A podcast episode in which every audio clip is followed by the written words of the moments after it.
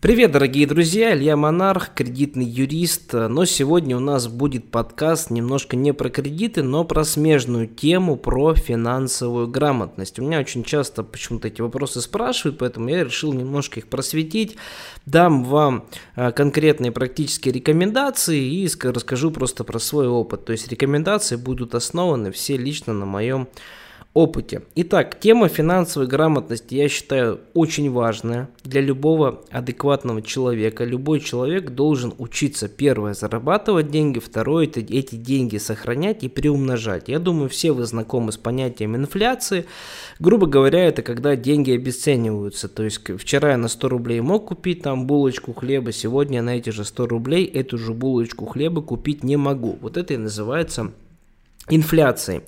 Итак, с чего же начать э, вообще изучать финансовую грамотность? Для начала я бы рекомендовал прочитать книжечку «Самый богатый человек в Вавилоне». Книжечка очень маленькая, очень простая, даже если вы человек не читающий, вам она достаточно легко дастся, потому что она преподнесена в таком, э, в таком интересном, сказочном государстве, Вавилоне, и описана она на определенном персонаже. То есть, в принципе, сказка, то есть это сказка про финансы, вот, и, в принципе, она дастся любому абсолютно человеку, там, неважно, школьник, вы студент, э, пожилой человек уже, то есть, неважно, можете спокойно эту книжечку прочитать.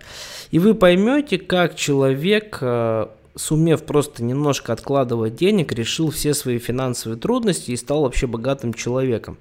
Вот, то есть первое, с чего нужно начать, это прочитать хотя бы вот эту книжку. Второе, с чего нужно начать. Начните что-нибудь откладывать. Я прекрасно понимаю, что меня слушают люди, у которых с финансами может быть не очень, но, ребят, здесь важен больше психологический момент, чем какой-то практический. Потому что откладывание денег – это чистая психология. Если у вас есть привычка постоянно откладывать хоть какую-то сумму денег, ну хотя бы 5-10% от вашего дохода, то это это просто привычка. И сколько бы вы ни зарабатывали денег, сегодня вы зарабатываете 15 тысяч, завтра вы зарабатываете 150 тысяч рублей, вы всегда будете откладывать, например, 10-15% от своего дохода.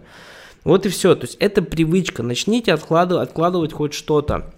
Просто почувствуйте, как это приятно, что у вас есть какой-то запас за спиной. Если денег совсем нет, ну отложите хотя бы 100-200 рублей. Просто ну какую-нибудь смешную банальную сумму.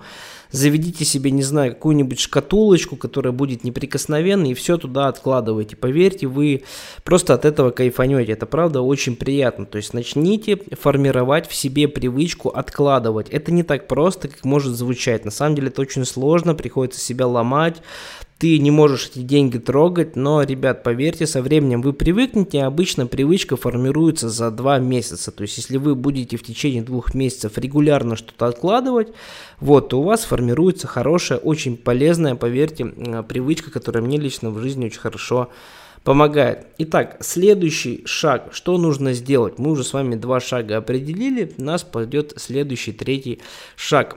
Третий шаг это, конечно же, избавиться от долгов. Если у вас есть долги, то нужно от них избавляться, потому что любой кредит, любая ипотека, все это долги, которые делают вас беднее.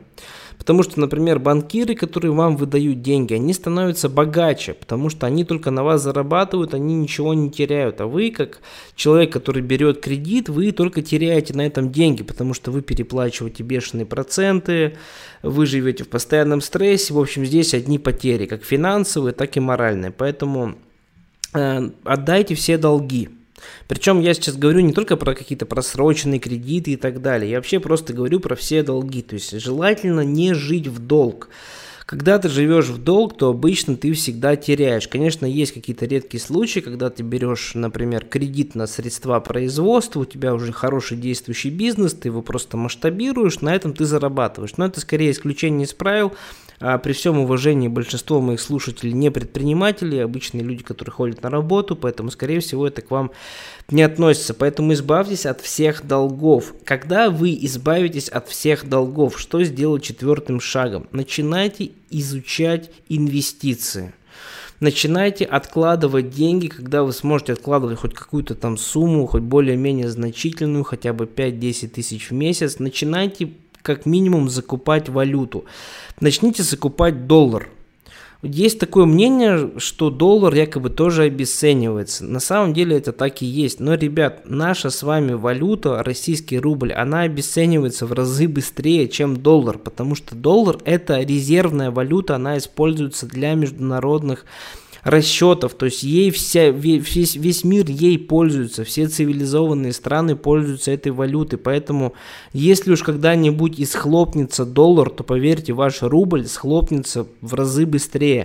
То есть вывод очень простой, не держите никогда деньги в рублях, всегда переводите хотя бы в доллар. Переводите деньги в фунты швейцарские, переводите деньги в евро, то есть никогда не держите деньги в рублях.